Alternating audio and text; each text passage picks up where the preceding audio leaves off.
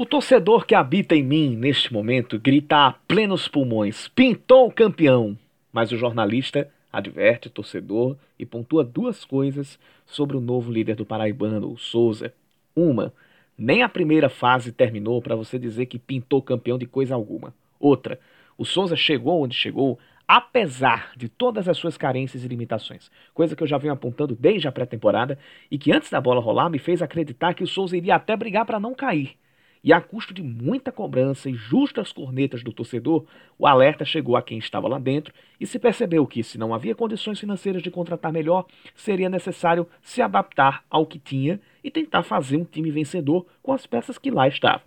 E do grande desafio, que é a falta de dinheiro e a limitação do elenco, nasceu a grande virtude do Souza, a sua principal arma, que, posso dizer, como jornalista e torcedor, é muito difícil de ser batida: o autoconhecimento a humildade em reconhecer as fraquezas e, de alguma forma, transformá-las em um trampolim para o sucesso, como a gente, na condição humana, precisa fazer diariamente.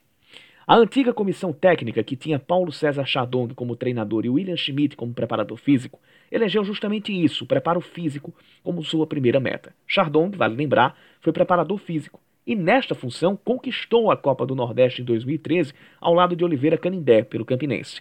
Somando seu conhecimento ao de William Schmidt, fez com que o time ficasse tinindo, jogando com esforço máximo durante os 90 minutos. No aspecto técnico, a pré-temporada e o primeiro jogo contra o Botafogo foram situações de tentativa e erro.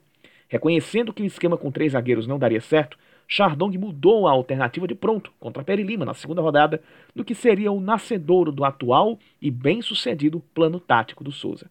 Sem ataque efetivo, dispondo de apenas um centroavante no elenco e que está lesionado, que é o Rodrigo Potim, e sem a sua principal contratação do ano, o atacante Almir, também lesionado e sem poder entrar em campo, foi necessária a adaptação.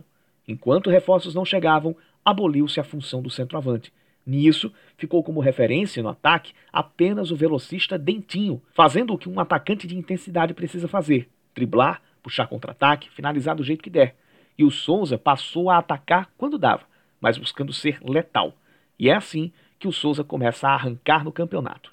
Quando isto estava dando certo, aconteceu a saída controversa de Paulo Chardong e William Schmidt, além do analista de desempenho Arthur Truvão, que até hoje repercute na torcida. Índio Ferreira chegou e nesta quinta teve o seu primeiro jogo contra o São Paulo Cristal. E ele parece ter mantido aquilo que foi desenhado por Paulo Chardong. E assim, o Souza chega à liderança com quatro vitórias em seis jogos, tendo o terceiro pior ataque, é verdade, mas ainda assim tendo melhor saldo de gols. Sabe por quê? Porque tem a defesa menos vazada. O gol que decretou a derrota para o Botafogo na estreia, no rebote de um pênalti de Marcos Aurélio, foi o único sofrido pelo time até agora, em seis partidas. Há 450 minutos, o Souza não sabe o que é ter a sua rede balançada. O goleiro Ricardo não sabe o que é ir buscar uma bola no próprio gol. Porque o Souza viu que o seu forte é a defesa. Reconheceu que não tem, por enquanto, um ataque capaz de fazer muitos gols. E então olhou para trás. Se não posso fazer muitos gols, vou me preocupar em tomar menos ainda, ou nenhum.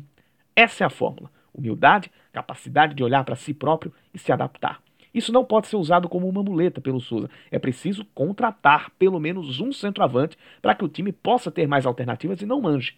Mas do jeito que está fazendo, está dando certo.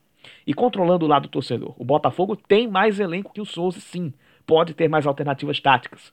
O 13 e o Campinense não podem ser ignorados, mesmo que não tenham jogado futebol convincente em nenhum momento. Fora isso, o São Paulo Cristal decepciona principalmente pelo ataque.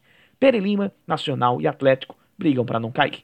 Isso significa que, dos oito times, o Souza é o que mais conhece a si próprio antes de conhecer seus adversários. E a diferença no campeonato está sendo por aí. Se vai ser campeão, não sei. Mas o Souza, no momento, é quem faz algo diferente e, de certa forma, com brilho neste campeonato paraibano.